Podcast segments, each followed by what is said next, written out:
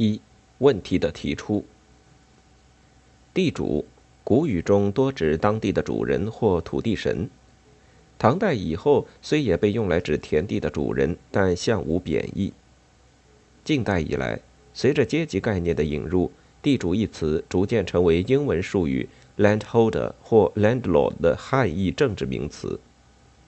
即特指那些依靠出租土地收取地租为生的人。依照马克思的观点，劳动创造一切，全部利润、利息、地租都单纯是对劳动者的剥削。靠收取地租为生的地主，自然就被钉在了剥削者的耻辱柱上。通过大规模的土地改革运动，运用暴力手段剥夺地主的土地财产。以满足贫苦农民生产和生活的需要，来解决农村中生产资料占有和贫富不均的问题，发源于俄国的实业革命，并逐渐成为包括中国在内的各国共产党在革命中和革命胜利后共同效仿的做法。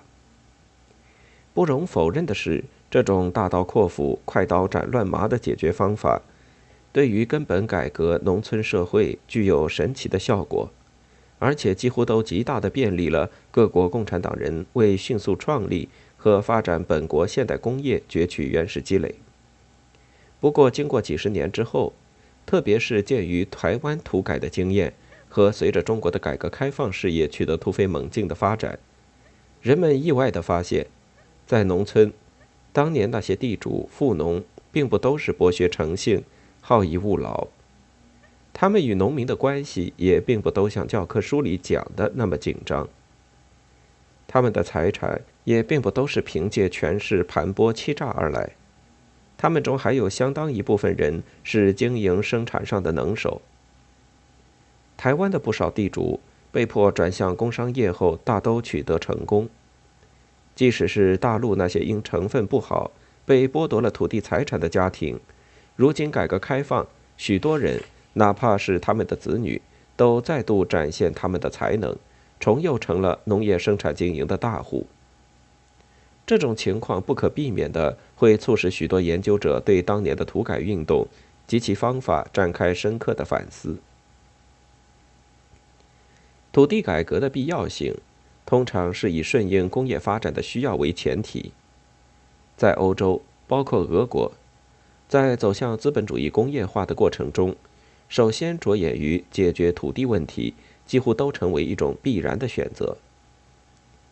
但十分明显的是，相对于土地占有情况不同的国家，解决土地问题的目的和形式会各有不同。最早成功的从解决土地问题中获益的英国，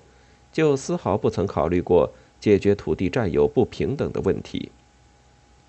英国人解决土地问题。不仅没有满足贫苦农民的土地需求，而且旨在提高土地集中程度，便利集约化、规模化经营。他在很大程度上牺牲弱势群体的利益，却大大推动英国资本主义整体的进程。法国的土地改革着眼于实现“耕者有其田”，造就了大批的小农，但却进一步巩固了传统的自然经济模式，制约了工业化的发展速度。导致法国的工业发展很长时间明显的落后于英国。苏联的土地改革首先通过暴力手段剥夺贵族大地主及其相当部分富农的土地财产，以满足普通农民的土地要求。当发现此举不能有效地获得农业剩余以发展工业之后，斯大林采取了集体化的措施。实行将农民纳入到国家计划经济的控制之下，以牺牲农业的办法促成工业的飞速发展。但同时，苏联的农业增长及其人民生活水平的提高，却因此长期停滞不前。中共的土地改革及其集体化的措施照搬苏联的模式，也因此在相当程度上步了苏联的后尘。在城市居民生活长期保持低工资、低消费的同时，广大农村的农民则为保证工业和城市发展计划的需要，不仅得任由国家涸泽而渔，而且在身份上沦为二等公民。新中国成立三十年后，中国甚至还有几亿农民连基本温饱问题都没有得到解决。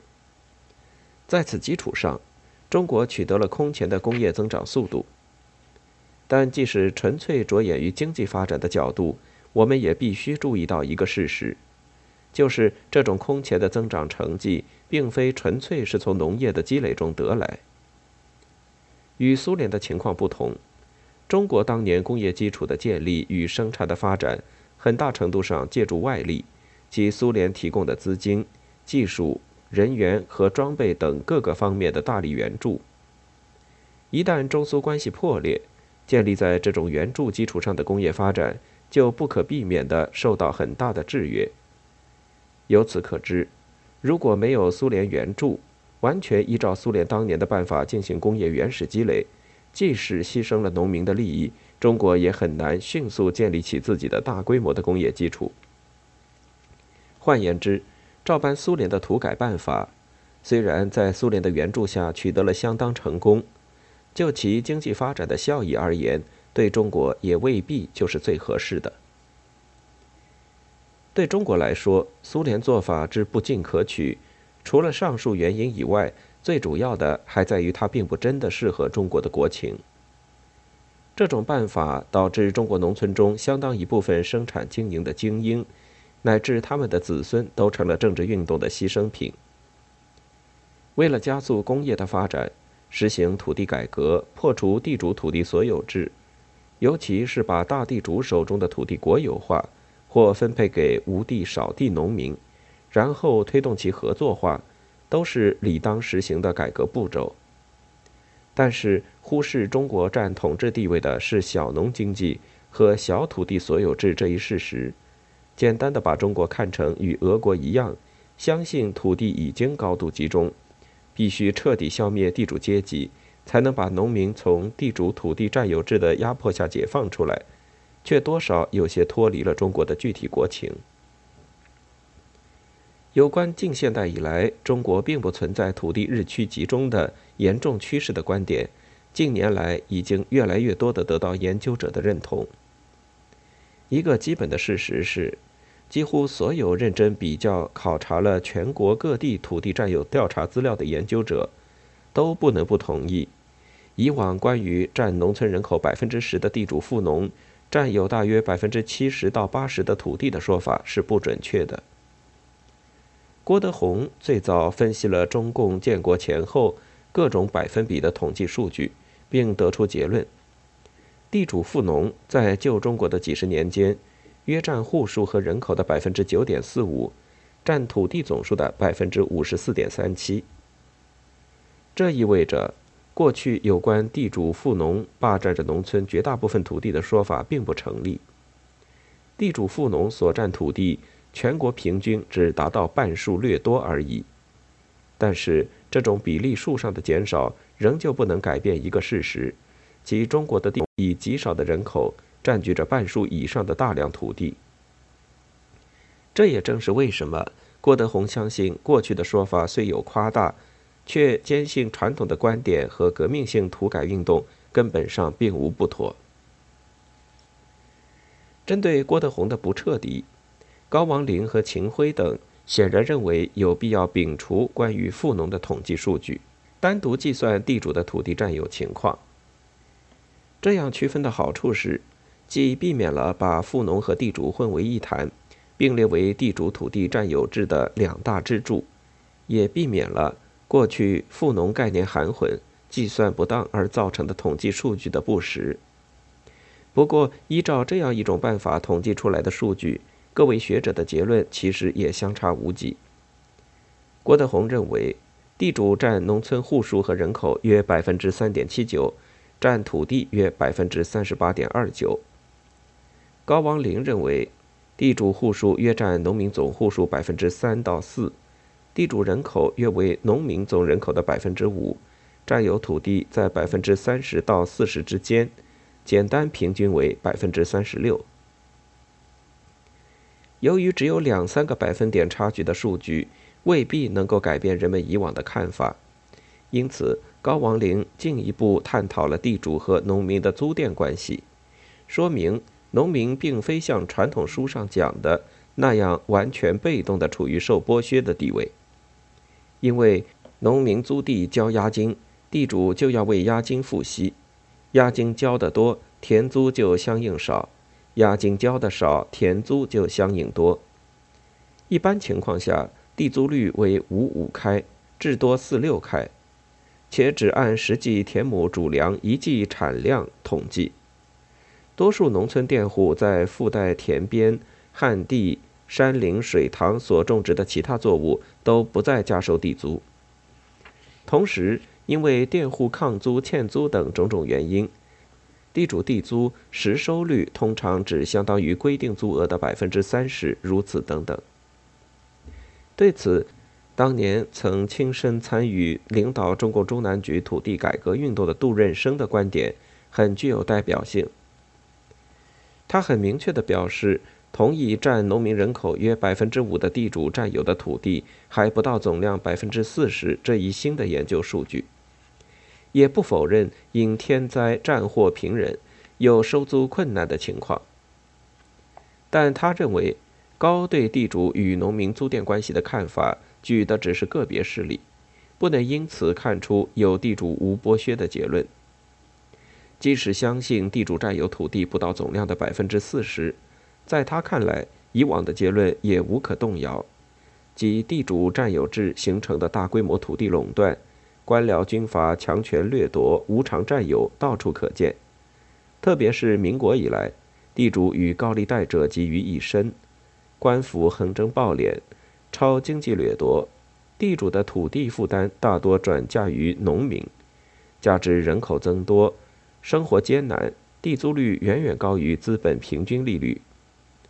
大量地区，农村宗法社会遗留的人身依附当时依然存在，这一切阻碍了社会资本向工业和农业资本主义经营的转移。这个社会结构。除非用革命手段予以扫除，没有别的出路。杜润生的看法并非毫无道理，因为无论怎样改变地主农民占有土地的比例数，也无论怎样强调地主农民租佃关系中农民的主动地位，都不能改变基于劳动价值理论得出的地主不劳而获这样一种事实，甚至也很难扭转人们固有的地主占有制形成的大规模土地垄断。官僚军阀强权掠夺、无偿占有到处可见，这样一种认识。这里的问题其实在于，能否简单的把地主这一概念和土地集中的概念等同起来？也就是说，中国是否真的存在地主占有制形成的大规模土地垄断，或土地集中的严重趋势？尤其是占农村人口总户数将近百分之四的小地主。有无可能普遍依仗权势、强权掠夺、横征暴敛，进行超经济剥削和任意将土地负担转嫁给农民？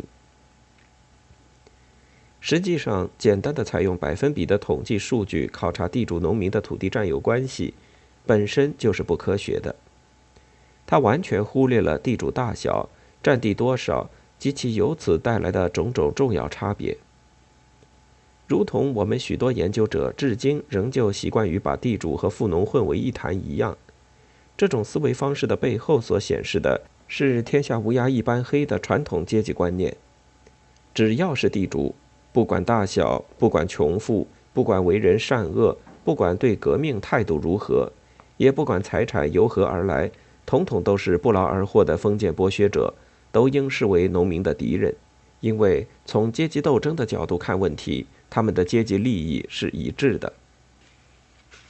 在这方面，唐志清通过对山东农村经济的大量实证性研究，为我们提供了一种新的分析和思考角度。他认为，实际上农村中并没有固定的社会阶层，各阶层处于不停的分化和流动中。中国是小农经济的汪洋大海。地主经济也受小农经济规律的制约支配，一方面是无数人因天灾人祸而破产，一方面是一部分人因农商工而致富。地主富农破产而成小农，小农致富而成富农。一个农民家庭可能因一个儿子跻身士林，谋得一官半职，就成为地主；一个大地主也可能在几十年内分化出一批中农、贫农户。地主经济只是小农经济的放大，其思想文化、经营方式、生产方式，都与小农并无根本差别。在农村，讨饭二三十年后成为富农，因赌博将房产地契一夜输光而成为贫雇农的人屡见不鲜。这样的地主并没有特殊的地主经济范畴和独特的思想，这样的贫雇农。也没有特殊的与地主富农有差别的农民思想。地主是有土地有家资的小农，小农每日都梦想成为地主富农，只是手中缺少土地钱财。地主富农与中农贫农周期的永无休止的对流易位。十分可惜的是，唐在同一本书的另一处又写道。地主阶级根本不过问生产过程，以收取地租为唯一职能，成为农村中的寄生阶级。地主阶级不仅将土地作为直接的经济剥削手段，榨取农民的地租，而且一是土地特权，对佃农进行超经济强制，使佃农被束缚于封建土地制度之下。地主占有土地，实行残酷的原始性剥削。在农业生产中，造成了不利于农业生产力发展的种种破坏性因素。地权同时是政治压迫的基础，在旧中国，正是在封建土地所有制基础之上，形成了落后的社会关系和国家政治、法律、军事制度的根本特征。在这里，显而易见的是，唐通过实证研究，看到了一个充斥着差别不大。周期性意味流动的小地主与小农关系的真实的农村社会，但他在观念上又不能完全跳出传统阶级分析的窠臼，因而不能不离开他所看到的情况，从理论上强调地主作为一个农村阶级整体上具有寄生性、落后性、压迫性和破坏性，结果就出现了上述明显矛盾的两种判断。其实。如果我们承认中国近现代农村依旧是小农经济占统治地位的话，我们就不能不注意到，它以直接生产者的小私有制为基础，以满足个体家庭消费为生产目的的基本特征。正是这种分散的个体的以一家一户为生产和消费单位的小农经济，和适应于这一社会生产方式的土地买卖、诸子均分、科举取士。宗族伦理关系等传统与制度，最大限度地限制了以租佃关系为中心的中国地主土地占有制度的发展。中国的地主制和欧洲大多数国家的地主制之间最明显的一个区别，就是欧洲多数国家因为贵族世袭和限制土地买卖等种种原因，不可避免地充斥着大批大地主，那里几乎没有小地主生存的空间。而中国的小农经济体制却周期性地分解着大地主，并持续不断地在小农中间制造小地主。换言之，唐通过实证研究所观察到的情况并没有错，只是在他的笔下，那些时时受到小农经济规律支配和破产威胁，和小农划不清界限的所谓地主，需要具体说明的是小地主，他们。和那极少数大规模垄断着土地资源、有条件依仗权势巧取豪夺、实行残酷的超经济剥削的大地主，并不能等量齐观。只有了解到这一点，唐志清的这一概括才是准确的和有意义的，即这些小地主不过是些有土地有家资的小农而已，他们和多数农民之间本质上并无多少差别，除非出现奇迹。他们几乎没有成为大地主的机会，反倒是随时都有因分家、灾荒、战争及经营不善而破产，重新变成小农的可能。因此，他们中许多人和极少数军阀官僚大地主，未必有着一致的阶级利益。